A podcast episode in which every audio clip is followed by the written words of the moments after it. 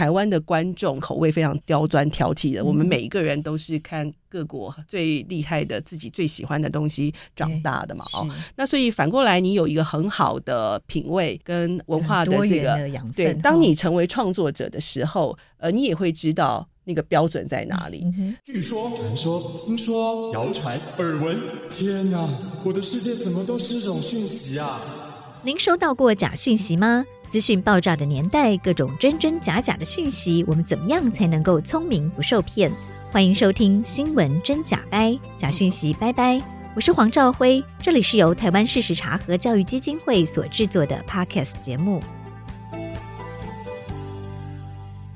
Hello，大家好，我是赵辉，欢迎来到新闻真假掰。今天来到现场要陪伴我一起提升媒体素养的好朋友是台湾的电视节目市占率第一名的有松娱乐公司董事长丁小金，小金好。兆辉好，各位好。小金也是文策院的前董事长，同时也是文化部的前次长。之前也在公视哦担任过节目部的经理哦。小金在公视期间哦，这个公视的戏剧在每年金钟都是非常惊人的这个得奖数量哦。邀请小金来跟我们聊一聊哦，在台湾在这个影视音产业的发展哦，以及更重要的，我们再看接下来的 AI 啊，要改变世界哦，元宇。宙里面，台湾的软实力到底有哪些？台湾有哪些吸引人、具有国际竞争优势的影视音呢？我们先跟小金聊聊哦，在 Web 三点零下，元宇宙有哪些想象哦？我们接下来想要跟您聊聊说，那台湾在影视音上面呢，到底在国际上哦，台湾的优势是什么啊？那这个时代是不是应该是一个跨域的人才整合的时代？那台湾的呃优势又在哪里哦？呃，其实所谓 Web 三点零，跟我们每个人日常生活中都有使用网络的习惯，大家已经发现网络的速度越来越快，所以在网络上可以做的事情越来越多。这中间的想象里面，大家最接近的可能是各式各样的科幻片。我相信很多朋友可能已经有看过，像是呃《银翼杀手二零四九》，或者是像呃英国很著名的这种。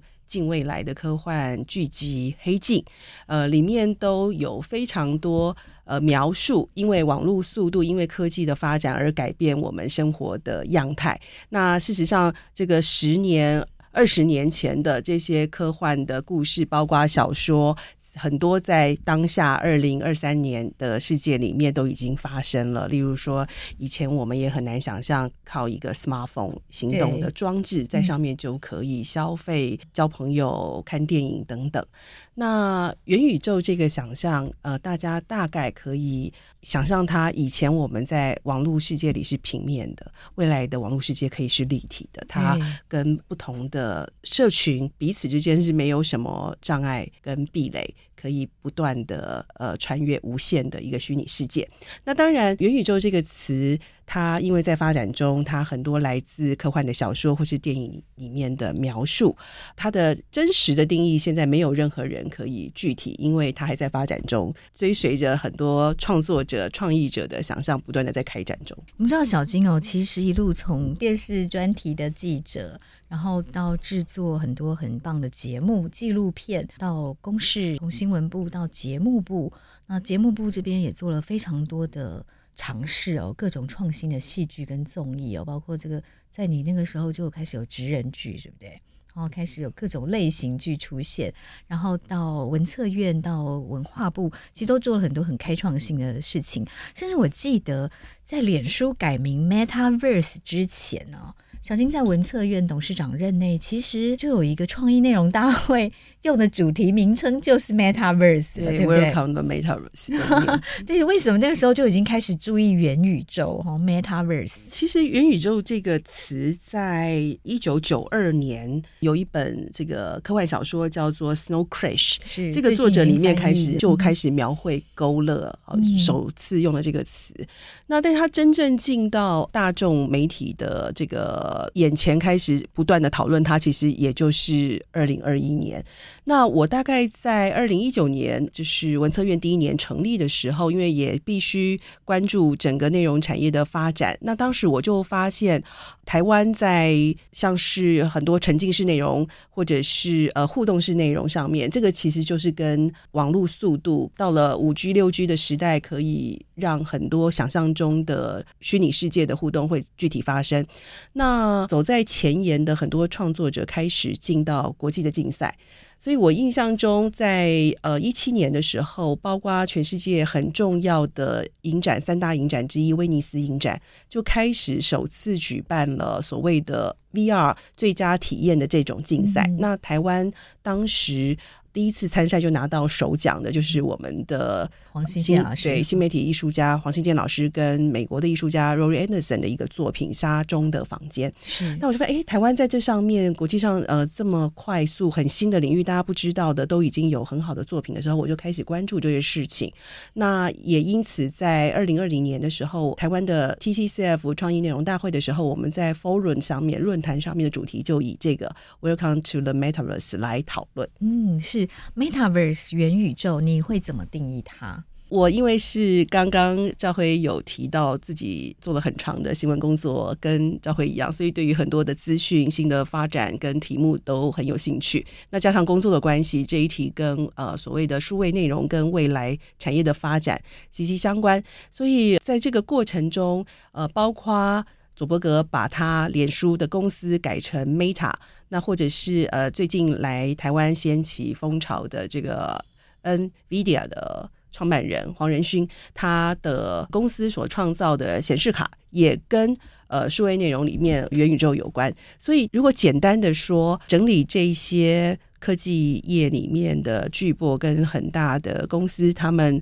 如何看待这个名词的定义？不外乎会有几个关键字，像是下一个世代的网际网络，嗯、然后呃，社群共融、创意内容，然后跟五 G 的基本建设有关，没有边界可以不断的串联的虚拟世界。嗯，所以这就是呃元宇宙的内涵。其实我们现在也都还在继续创造它，对不对？到底什么是一个 Metaverse 哦？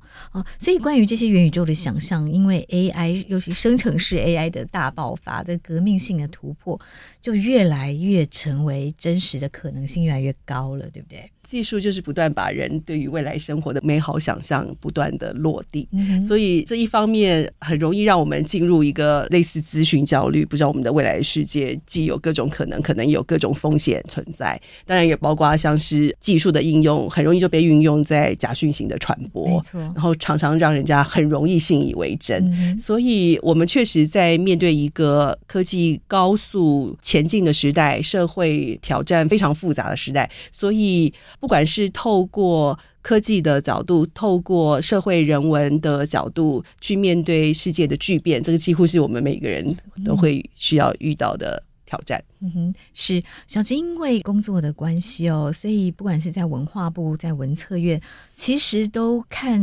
很多国际上的哈一些亮点哈，国际上台湾的优势在哪里？所以小金是不是先帮我们呃介绍一下您这几年在国际上看到的一些国际趋势？嗯，刚刚赵辉问到呃 Metaverse 的定义，然后进一步的对于。未来生活的想象，其实各国都有自己描绘的一个篇章。那这也是很多国家在布建，因为这件事情可能会是一个破坏式创新。它既有国家治理的挑战，它其实也有产业新创的各种机会。那例如说，我们邻近的亚洲，呃，像日本，他们在二零二零年的时候，其实日本的电信公司 NTT Docomo，他们其实就推出了一个。呃，所谓以五 G 基础建设普及之后，对于未来生活的世界的想象，大家在 YouTube 影片上可以看到。那他们描绘出的这个景象，大致就是我们跟朋友之间的距离不再是无形的，我们随时可以透过像是虚拟信鸽这样子的概念，能够找到对方的位置。嗯、所以人和人，虚拟性格，对他们。网络的技术上落实在真实生活里面的互动跟交流，那人和人的通讯的拓展就变成是多维空间的这种交流，然后信息也可以视觉化，不再是只是呃文字的简讯，那。这个可视觉化的状态，让人几乎在房间里就可以看到宇宙的各种万物。嗯、那当然，这跟 VR 跟 AR 的相关的技术发展有关。嗯、那举手之间可以甚至就触及到那个大气层以外的宇宙都有可能。好，所以这个一连串的想象打开了所谓的元宇宙这个概念的描绘。嗯、那讯息视觉化是一个什么样的概念？我们传给对方的 message 不再只是文字，它可能是我出现然后讲一段话，这样吗？呃，对，所谓的虚拟分身，大概就是。是这样子的一个应用。那最普及的，如果大家有看过呃，Steven Spielberg 的这个《头号玩家》《一级玩家》这个电影，嗯、是他基本上就把呃科幻小说直接就视觉化成电影，让大家更可想象了。嗯，了解。所以这是日本对于未来生活的想象哦。那其他国家呢？呃，韩国的脚步也非常快，他们的野心也非常强大。现在是二零二三，他们在二零二二年的时候就宣布了一个大的计划，叫光化时代。光化时代，他们是结合了他们的古迹，嗯，首尔有一个光化门。啊，那它是以这个历史的时代里面结合了最新的技术，由呃韩国的文化体育观光部跟他们的内容产业振兴院 KOCA 共同宣布的。那他们强调呢，就是从去年三月开始，要基于五 G、AR、VR、MR、AI 啊、Hologram 这些技术，打造八个虚拟的实境的内容。那其中包括像是以所谓的 location base AR 的体验，光化门是他们这个历史的古迹哈，地标对，嗯、然后可以透过 AR 来看到历史跟文化的成像在当代的城市里面。嗯，AR 就是扩增实景哈，就是你看到这个光化门的同时，也可以透过手机或是其他的载具，可以看到一百年前、两百年前。的光化门是这样子，对，它等于是把虚实可以整合，整合。那所谓的虚拟，就是把以前的历史文字呃视觉化，嗯、然后在手机里你扩增实境，现场就可以同时、呃既看到现场的状况，然后历史文化的资讯同时 deliver 给你。这当然就是数位工具很便利的地方。我们在 YouTube 上也看到它这个示范影片哦，所以呃，除了光化景。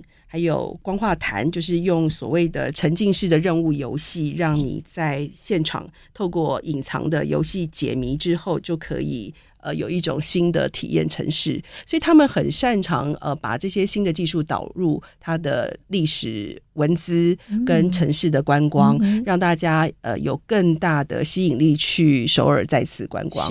那还包括了像是呃应用多媒体的呈现方式。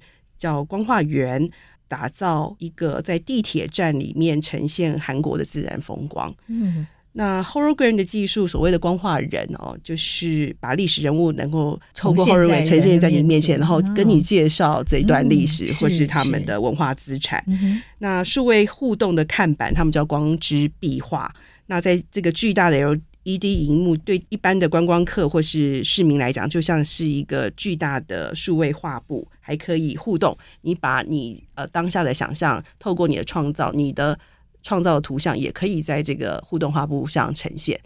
那另外，基于大数据的一个类似公共参与的公共装置，叫光之树，就是。他把每一个到场去跟这些设备互动的方式，透过资讯来不断的成长，长出一棵树。嗯、所以他们很擅长把新的技术融入文化资产，再透过不同的体验，让观光客可以进一步认识韩国的文化，然后增加首尔的观光的吸引力。嗯，其实这样非常棒哦，就是一个传统跟创新的整合，对不对？可以用新科技让大家了解韩国的历史。啊，那也让历史可以在观光客面前很生动的 活灵活现哦，来重现历史现场啊、历史人物啦，哈，没错。而且这些数位内容的体验，嗯、呃，它等于也是未来的商机的一个摸索。嗯、是，所以呃，这上面每一个数位内容的体验，因为它的投资都很昂贵，它要整合的技术也很复杂，所以我觉得韩国政府是很聪明的，透过一些呃公共的。这些建设跟体验，然后同时摸索新的新创是这真的这真的很聪明啊！哈，反正本来政府就要做这些公共工程，也是吸引观光，然后同时也有文化传承的意涵，对不对？然后同时也把新科技带进来，像您说的做一些探索。所以韩国的这个影视产业呃可以这么强大，我们从这里面也可以看得出来，哦，政府是很有心的在推动哦，在各个面向都可以想办法做结合。对，其实有一些事情是业界无法做的，嗯、政府反而可以作为先驱的探索者。所以，我觉得政府的政策有没有放在一个最聪明跟对的位置，它的结果往往就非常的不一样。嗯哼，是呃，小青跟我们分享的是韩国、日本，你看到很棒的案例哦。那回来我们看台湾呢？我们邻近的韩国、日本这么雄心壮志哦。台湾有什么独特的魅力？台湾大家最熟悉的就是我们是 IT 制造大国嘛，嗯、或是所谓的晶片制造市 占占了全世界这个五六成以上。是那这个 ICT 产业的这个生态圈，呃，在台湾当然是非常非常的完整。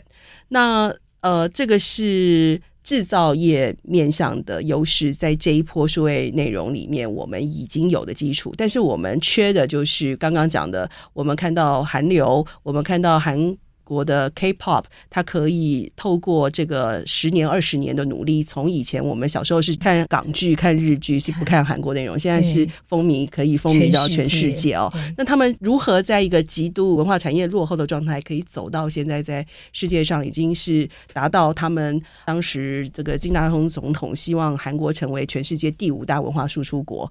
呃，这件事情其实也是一个漫长的努力的过程。所以对台湾来讲，只是在于我们要不要。我们有没有下定这个决心？那要不要往这个方向走？那我们有没有优势呢？当然是有的，因为我们其实是亚洲就是最自由民主的国家嘛。是。然后我们的文化的多样性跟地理生态的多样性，嗯、这个恰恰是文化产业非常重要的养分。嗯、我举一个例子来说，大家知道我们的土地面积很小，但是我们呃上山下海，我们的地貌非常丰富，气候温和。李安最常讲这个话嘛，他。如果要从山上取景到海边，在台湾 这个很快速哈，一天就到了。对，但如果在美国就要开很久 很久的车，跋涉千里哈。那这个是我们地理生态上的丰富，对于文化的不管是。图像的创作、影视的创作，或是音乐 MV 的创作都是非常有利的。那另外，当然大家可能比较不知道的是，我们的那个物种的多样性是，嗯、像陆地上来讲，我们的土地的面积其实只是全球的万分之二点五，但是我们的物种的数量却是全球的百分之二点五，是所有国家平均值的一百倍。陆上的物种，嗯、那 对，所以我们的那个生物多样性是非常丰富的哈。那海里的物种甚至是大家平均的四百倍。哇哦！嗯、那这些物种对于文化创意，大家最容易连接的，呃，大家想想看，全世界很重要的，呃，例如说法国有非常多奢华品牌、珠宝的设计，各种的昆虫、植物都是他们设计珠宝的一个养分。嗯、其实台湾的这上面的灵感，如果你作为一个设计师，这是取之不竭的各种的来自大自然的灵感可以挹注在影视的创作上面，视觉如何让大家可以不看看不腻？以前是三厅的戏都在屋子里，可是我们户外有这么多丰富的不同的图像跟美景，这当然也会是我们的创作内容很重要的养分。嗯，真的，所以台湾从文化的角度也非常的多样，从。地质条件 也非常多样，地理环境，然后到您说的生物多样性哦，这些都是台湾非常丰富的资源哦。然后再来加上台湾是一个高度言论自由的环境，对不对？所以创作的能量其实很丰沛的。对，刚刚讲了，还只是大自然的丰富度，嗯、我们的族群像是有呃原住民、闽南、客家，像新住民，其实我们连人的。多样性也多样性也非常非常的丰富。那这当然跟我们历史上有一些呃黑暗的悲惨命运有关嘛。哦，所以大航海时代以来，这块土地经历过像清朝、荷兰、日本。到国民政府，到我们现在是透过人民的选举来选出自己的执政党，这些的历史也都造就了我们的文化上的复杂，嗯，丰富的程度。对，真的这样听小金这样一讲，确实台湾有非常多的故事哦，还有非常多的背景，呵 呵非常多的场景，非常多的故事，非常多精彩的。呃，人事实地物其实都在这个小岛上，所以这个是您认为台湾在影视音上面很重要的养分，对不对？对，这是我们自己如果要做 SWOT 分析的话，我们有的。嗯、但是我们如果从国外的相关的内容产业的一些指标高的。呃，展会或总监来看待我们的话，他们其实对台湾也是高度评价的。包括我们现在已经有的作品，虽然还不是全世界畅销有名，但是在一些分众的领域，其实是受到国际这些。Taste Maker 的高度的关注，嗯、例如说，呃，在美国的 Austin 有非常知名的一个从独立音乐开始的，到现在是数位科技很重要的展会，叫 South by Southwest。嗯、那他们的音乐的总监，呃，其实来了台湾参加金曲奖好几次，然后呃，台湾也。有非常多的乐团去呃参加这些呃独立音乐的展会。那例如总监就这样形容，他说台湾的音乐有一个非常独一无二，在全世界，因为他是听全世界各式各样 音乐的人嘛。哦，那他就说他很很难呃笔墨形容，但是你一听到台湾音乐，你就会觉得是没有在其他国家听到的一个特质，啊、非常的什么样的特质？他有描述一下吗？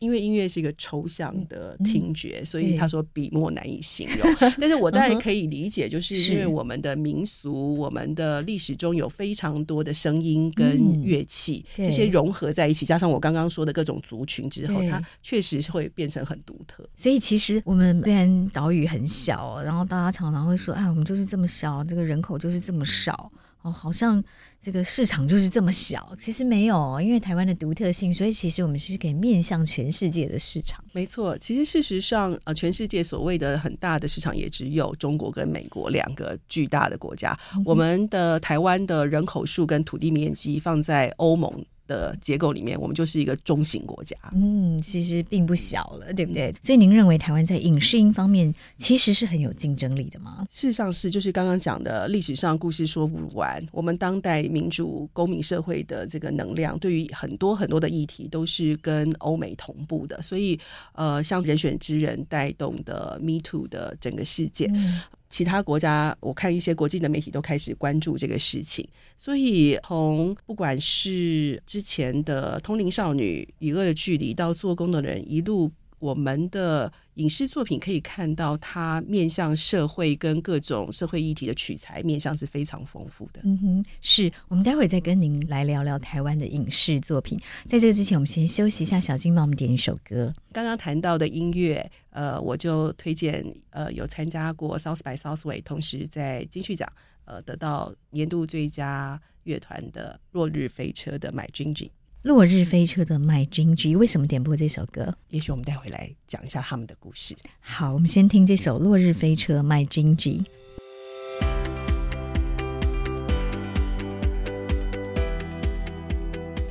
刚刚小金我们点播的这首落日飞车的 My Ginger 哦。我们今天的录音师是洪宽，洪宽是台大新闻所的学生哦，但是对于音乐非常有研究，是不是？请洪宽先帮我们介绍一下。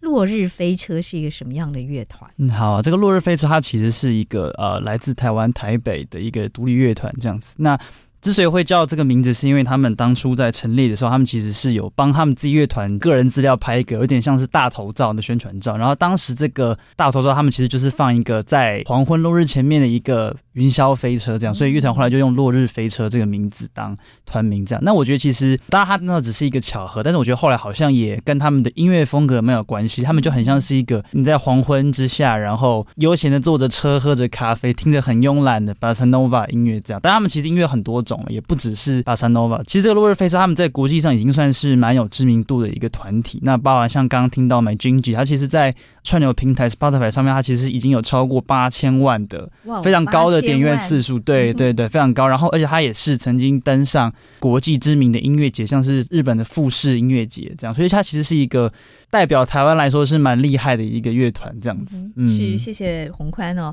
那小金帮我们点播《落日飞车》的 MyGingy 哦，为什么点这首歌？呃，其实刚刚讲到台湾的影视音文化娱乐内容有什么优势？其实年轻时代已经展现了他的实力。他在印尼啊、泰国啊、菲律宾的巡演都非常的受欢迎，然后欧美日韩，呃甚至墨西哥，他们的巡演的票房也非常的好。所以他已经是呃不靠政府补助就可以靠票房可以营生的一个独立乐团。这个在所谓的之前的华语流行音乐文化很蓬勃的那个年代之后，大家都说，哎，下。下一个明星在哪里？其实我们在各种分众市场里面，在全球，呃，这些年轻人是走得非常非常远，超过我们的想象的。刚刚提到在串流平台上面的这个点播八千万。对次数以外，然后更有趣的是，这个落日飞车，他们其实他的公司的名字叫做夕阳音乐产业，落日夕阳，它某种程度其实就是在有点有点嘲，对，有点开自己玩笑。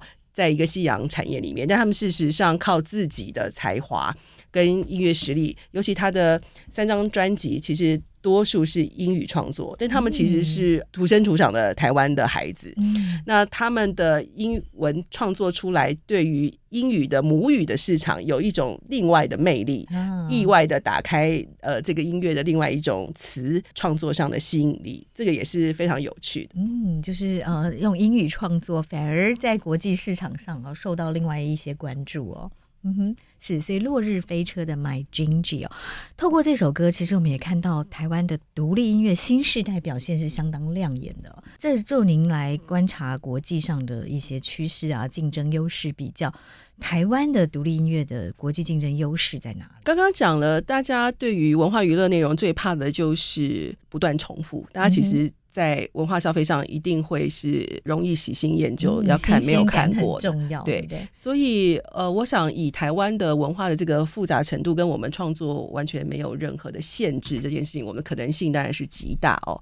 那只是说，在这个很好的先天的条件底下，怎么摸索出跟国际观众沟通的创作模式，这个。在年轻世代，我觉得有一个很重要的优势是，我们在民主化之后，在网络起来之后，几乎所有的年轻人或是所谓的网络原生世代。从小就是在网络上看全世界，你喜欢什么内容，最好的内容你都看得到，嗯、所以可以想见台湾的观众口味非常刁钻挑剔的。嗯、我们每一个人都是看各国最厉害的、自己最喜欢的东西长大的嘛。哦，那所以反过来，你有一个很好的品味跟文化的这个的对，当你成为创作者的时候，呃，你也会知道那个标准在哪里。嗯、那当然，音乐因为现在数位的技术的关系，我们几乎在家里。用电脑就可以创作了。那影视的话，它的呃制作的这个资金的门槛就比较昂贵一些。所以不同的内容产业，呃，资金门槛越低的，我们已经看到不少创作者的作品在国际上发光发热，像是绘本、漫画、音乐，好，这是第一波。还有包括设计。那但是比较昂贵的，需要比较多投资资金的，那包括呃电影、剧集、动画，那这个就会稍微比较慢一点，因为它要。资金，他也要呃不同的这个跨域人才团队的创作也会比较庞大一些。嗯哼，是对，所以现在独立音乐其实就是台湾另外一个很容易在国际上被看到的哦一个领域哈。好，那在音乐之外呢，我们回来谈谈戏剧哦。我们刚刚谈了一些哦，小金从在公视开始，然后在文化部，在文策院，一直到现在有松娱乐，已经是台湾市占率第一的电视节目的制作公司哦。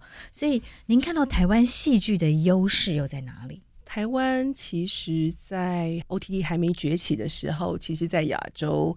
呃，有创造一波输出，所以你如果问《流星花园》对《流星花园》，然后更早像是《包青天》，嗯，像韩国很多朋友就跟你说，他以前都是看《包青天》。其实还有这个乡土剧，我以前去东南亚采访的时候，我当时在民事服务，拿着民事麦克风，就会很多人跑过来，很兴奋的跟你说这个民事。连续剧、乡土剧里面的剧情。对，所以我们以前的像长寿剧、偶像剧，其实在呃亚洲都有不错的市占。那但是当 OTT 崛起了以后，是呃，整个制作的规模跟竞赛已经变成是世界杯了。对，我们现在也可以看冰岛的剧，也可以看北欧的剧，对，不只是美剧。所以在一个全世界竞争的时候，我们怎么样可以呃去找到以前我们没有对话的观众？这个新的蓝海市场，当然就是现阶段所有影视产业蛮重要的共同挑战。嗯，对。所以您怎么看这个 OTT 平台的兴起哦？它对于整个影视产业，然后对台湾的影响，可能是在哪里？台湾需不需要自己的 Netflix 平台？如果台湾在初期能够把自己的串流平台达到国际上，那当然是很好。例如说。呃，其实我们比 Spotify 更早有 KKBOX，嗯，那只是说 KKBOX 它没有以全世界为市场，它心里想的是华语音乐市场。嗯，那当然最后就会被 Spotify 这种全世界的平台给取代，因为平台就是在比会员数嘛，哈，这个就给我们一个启示啦。嗯、这个启示就是说，我们以往的创业或是对于产业的想象，永远都是以华语。或是华人市场来想象，嗯、但是。在网络的世界里面，呃，基本上全部都已经是非常就是 global 的竞争。所以，如果你要放在华语的这个逻辑上，其实某种程度你就是直接跟中国嗯硬碰硬的竞争，因为你怎么样也做不过他大，因为他的市场在他的手上嘛，对不对？他有非常多的限制去阻碍你台湾在他的国家成为第一品牌。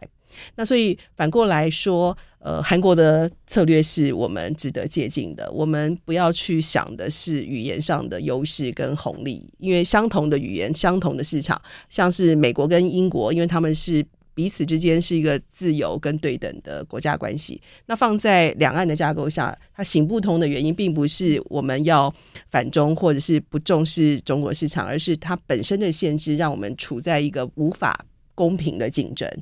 那也因此，这个策略的选择会影响到你最后产业在国际上市占的结果。嗯、那韩国跟台湾刚好就是一个转捩点。嗯、我们在十年、二十年前想的是，光是中国市场就吃不完了，所以全力西进嘛。是。那韩国的话，就是以全世界为目标，嗯、要跟好莱坞平起平坐。是。当时的一度这快钱容易赚的结果，可能反而是影响了这个产业后续的发展哦。当时的呃时空背景下，当然全世界都在想要赚人民币。台湾有它这个地利跟语言之便哦，对文化的。但我觉得比较遗憾的是，在那个机会点上。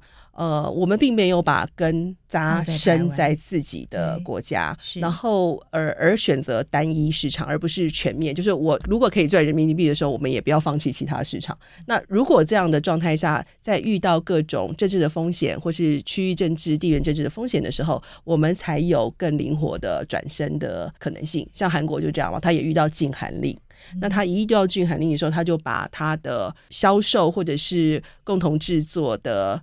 主力就马上转移到东南亚，转移到台湾，那他的受伤跟受冲击就会小很多。是，假设这个过去我们很难再 做什么改变呢？哦，但未来哦，所以我们应该要面向全世界的市场。那刚刚这个落日飞车就让我们看到面向全世界，哦，他甚至用英语。这样的市场，它就更扩大了它的受众了。那在戏剧方面呢？你会觉得台湾接下来要走的路径是什么？把自己很棒的故事说给全世界听。好，嗯、那这个听起来很简单的一句话的目标，但是因为戏剧是一个集体共同创作，它牵涉到编剧、导演、呃制作人，包括音乐、配乐等等美术，所以呃每一个环节都必须呃拉高到。可以跟国际市场对话这件事情，我我相信大家只要设定自己明确的目标，一步一步总是会走到的。那另外呢，就是呃，我们也有接触一些导演哦，他可能会觉得说，哎，戏剧我们要超越韩剧，看起来越来越难了。但其实我不见得认同了哈，因为台湾的戏剧这几年其实呃，像您说的，在 Netflix 平台上，其实有屡屡有佳绩嘛哈，因为台湾有很自由的选材的题材，有很多独特的背景、独特的故事。但也有导演认为说，那我们就超车吧，我们透过台湾很坚强的科技能力，所以我们是不是可以在元宇宙里面哦超车哦？但是其实您刚好提到是日本、韩国这些邻近国家，他们对元宇宙的规划其实也是投入非常的多。对，那台湾有可能在元宇宙超车吗？或台湾在元宇宙的优势又是什么？呃，虽然日韩部件勾勒蓝图很清晰，但台湾有一个不太容易被取代的优势，就是我们是很乐意跟各国合作，我们的。呃，很多欧洲跟美洲的朋友都会跟我讲，因为他们也都跟中国、跟日本、韩国都做过生意，也在呃内容制作上先于台湾就先合作了。然后他们给我的分享就是，中国不是自由市场的逻辑，几乎每个人想去，但是能够真正赚到钱的几乎很少，包括欧美也是。那日本跟韩国，因为他们是单一民族，他们的系统比较封闭。所以，像韩国的模式，它比较是它做好了，它卖给你，它不会在前面跟你共同合作，比较少。那日本更是，因为日本自己的文化娱乐内需市场就有一亿人口嘛，所以他们相较呃韩国，他们是更晚开始往外。想要寻求合作，那在台湾的话，我们的人口数又是韩国的一半而已，所以势必我们一定要以对国际的市场为目标。不管你是选择美洲、欧洲，还是非洲，还是亚洲，都可以。但是你必须把你的目光往外看，然后找到你的策略。那台湾恰恰就是我们的人情味也好，我们的文化多样性也好，我们对于外来的合作非常的友善，然后我们的。人口的人才的素质也非常的高，所以当他们慢慢把目光移向台湾的时候，就会觉得哇。以前怎么没有发现 台湾是一个这么好的合作对象？可能他们以前对我们的认识就比较是在 IT 制造业的合作，但是在文化娱乐事业上面目光并没有放在我们身上。但是这几年，呃，我自己因为前六年的公共服务的很大一块经验里面，其实就是在把台湾在文化娱乐事业内容产业上面的能见度、招商跟连结能够打开跟建立起来。经过这几年的努力，我觉得。呃，开始有非常重要的欧洲、美国的 partner 来主动的寻求要跟台湾合作，嗯、所以我刚刚得到的 feedback 也是从他们身上，并不是我们自我感觉良好，嗯、是从他们的眼光看待，觉得哎，台湾是一个呃很很棒的合作，亚洲最棒的合作的伙伴。嗯、那我再举例说好了，其实他们开始呃关注我们的。刚刚讲到的跟元宇宙产业链有关的 VR 产业，我们一开始可能大家比较知道，我们有做载具、做 VR 头显的，做的很好，世界前三大。但是其实这几年才知道说，哎。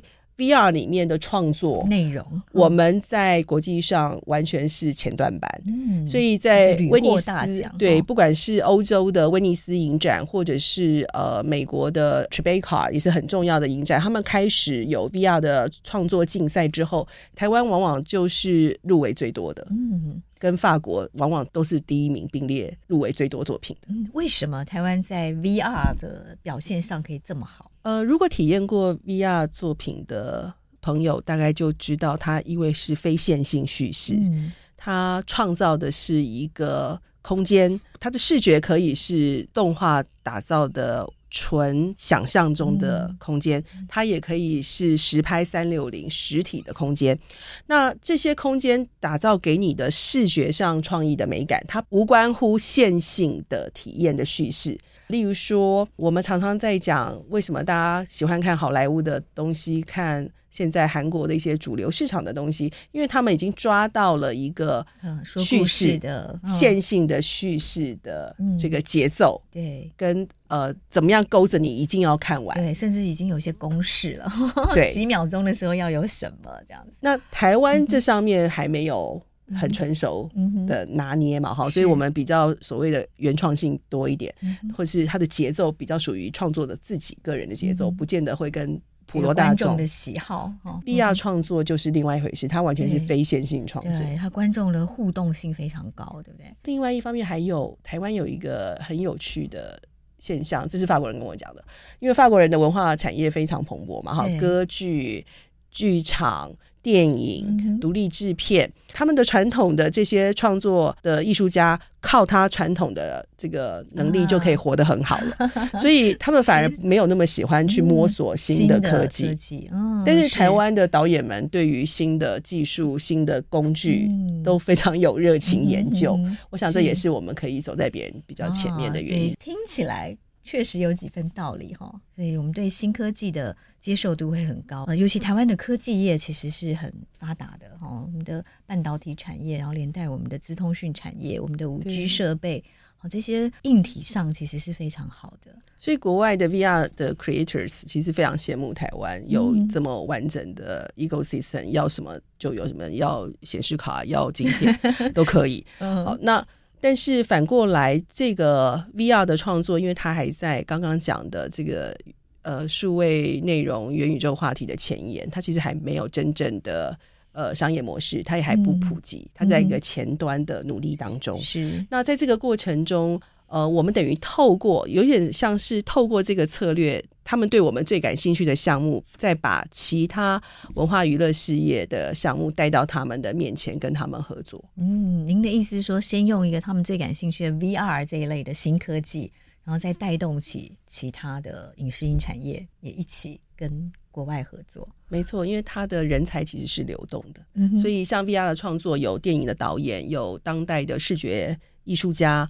呃，也有这个技术面跨到创作面的人，嗯哼，是对，在这个呃新的科技哦，元宇宙这创作，甚至接下来要加进生成式 AI 哦，然后各种 AI 工具的应用哦。那另外呢，台湾为什么可以在 VR 啦、这些元宇宙啦、这些新的科技的创意内容上表现这么突出？我想我们不能忽视呃民主的力量，就是台湾的公民社会的力量，其实是。民主化很重要的来自民间推动一个动力。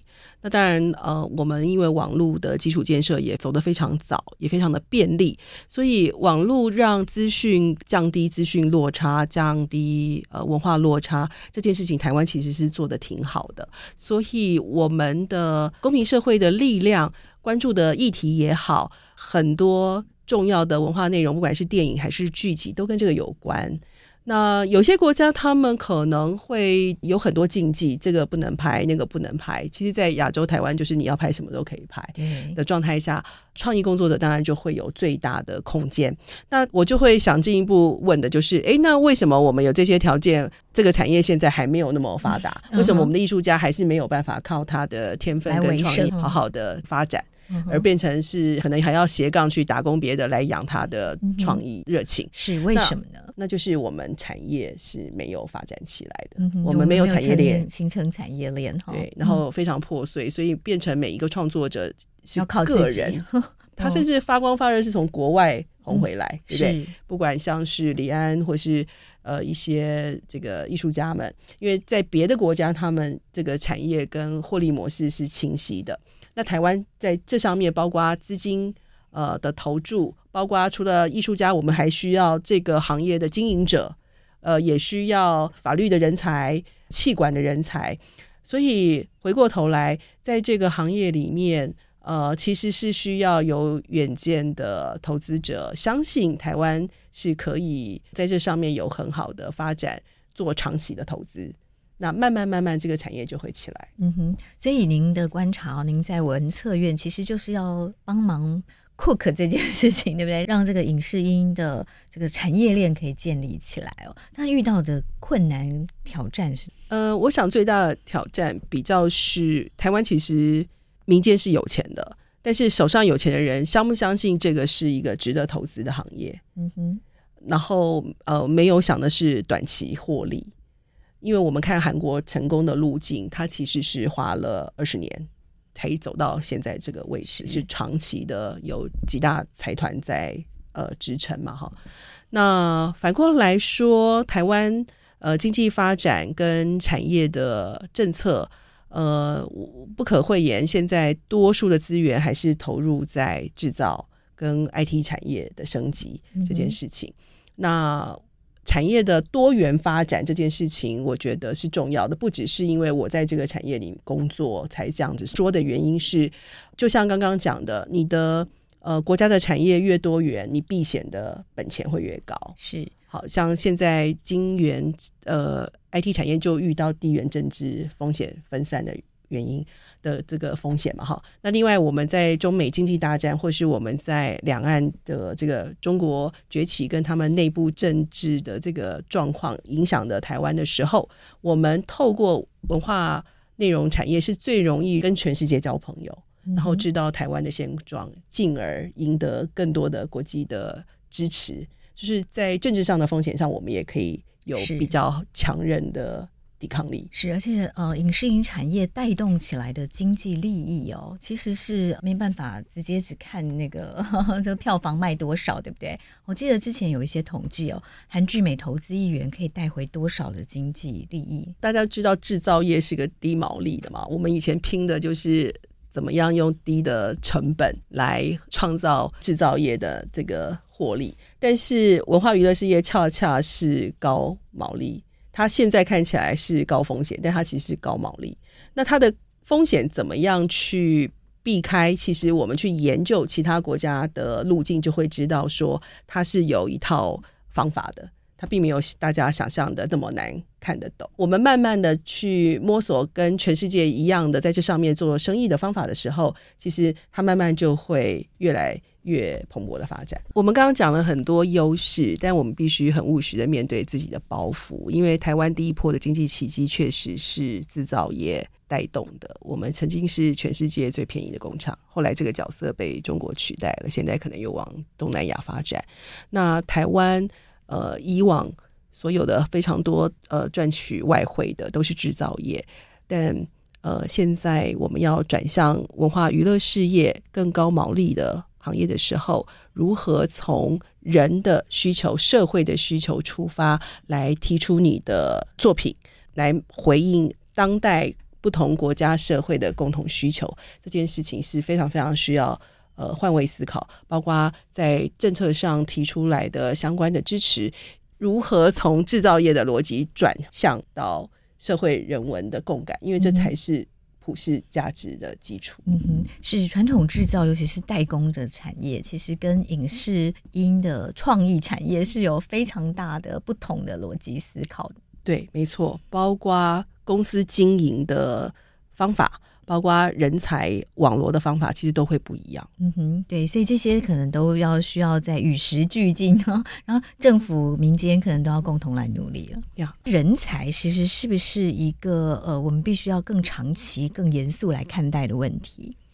呃，其实，在数位时代下，现在 AI 跟机器人，大家已经很熟悉，他们的功能可以强大到取代非常多的工作。所以现在银行柜台音乐也越来越少，大家在手机就可以把银行服务都满足各位消费者了。然后下围棋都可以机器人赢过棋士。对，这件事情给我们一个很大很大的。大家可以给放掉传统那个包袱啊，就是说，第一个人的脑要留下来处理更复杂的事情。嗯、那所谓的复杂的事情，它就不是说你是学物理的，你是学法律的，还是你是学这个资通讯单一的学门可以解决的。嗯，嗯对，所以人需要呃回到一个更能够看待全观社会的复杂问题，然后整合不同的人才，共同来解决。我们全世界都在讨论永续发展，各式各样的十七大难题，其实都是复杂的。嗯哼，是，所以在人才，其实我们在影视音产业也需要更多跨领域的人才，对不对？我们不要再分理工科、人文科系，然后艺术的呃人才是什么？其实都是要跨领域了。尤其是现在还在大学里念书的，或是各位爸爸妈妈在面对培养你孩子的时候，这上面的。呃，束缚一定要及早释放。你不管是念什么样的基础学科，呃，你对于世界的认识跟变化资讯的掌握，呃，甚至呃，看似跟你的专业没有直接相关的政治经济的变化，其实都得要掌握，你才能够因应未来世界人才呃需要的结构。嗯哼，那如果他是对影视音产业有兴趣的年轻人，你会建议他们做什么？一样哦，其实电影大家说是第八艺术，其实它非常非常需要这个影视的从业人员各种不同的品味、美学议题，你到底要说什么故事，你要跟世界做什么对话，都会牵涉到你的所谓的文化素养，还有呃美学品味。那、当然，刚刚讲了，我们现在的产业还是。锻炼的很严重，我们也很需要你是热爱电影、热爱影视的经营管理人才。然后在呃川流时代，在 AI 生成式 AI 取代了很多例行操作型的工作的时候呢，制裁权也变得很复杂。对，所以我们也很需要法律上面的人才，在这个产业里面，大家共同把产业发展起来。嗯哼，对，其实就是各个面向的人才，其实都有需要，才能够铸成一个影视音的健全的产业链，然后带动起呃国内很多的产业的前进哦，包括呃其实。元宇宙就像是元宇宙，它其实是可以应用在各个面向，对不对？它除了影视音产业，但是元宇宙里面一定要有内容，那这个内容其实又可以应用在各个地方哦，各个产业里面其实都可以元宇宙化，那也都需要影视音相关的人才在里面。对，没错。以前，呃，大家对于创作的工具跟门槛，呃，相对没有像现在数位时代有这么多的工具，免费的工具提供给你。那也因为这样子，我们其实距离全世界的市场是很近的，并不像以前要了解欧洲人的喜好很困难，了解印度人的喜好很困难。现在很多数据在串流上面很快就会回应，他们也在跟全世界的人一起。做生意，一起工作，那国际化用一个对世界的好奇心，我觉得进到这个行业是特别的重要。嗯哼，对世界的好奇心哈，然后对自己要更有自信一点。另外当然要善用 AI 工具，然后培养各方面的一些基本的素养都很重要。谢谢小金，谢谢朝辉，谢谢大家。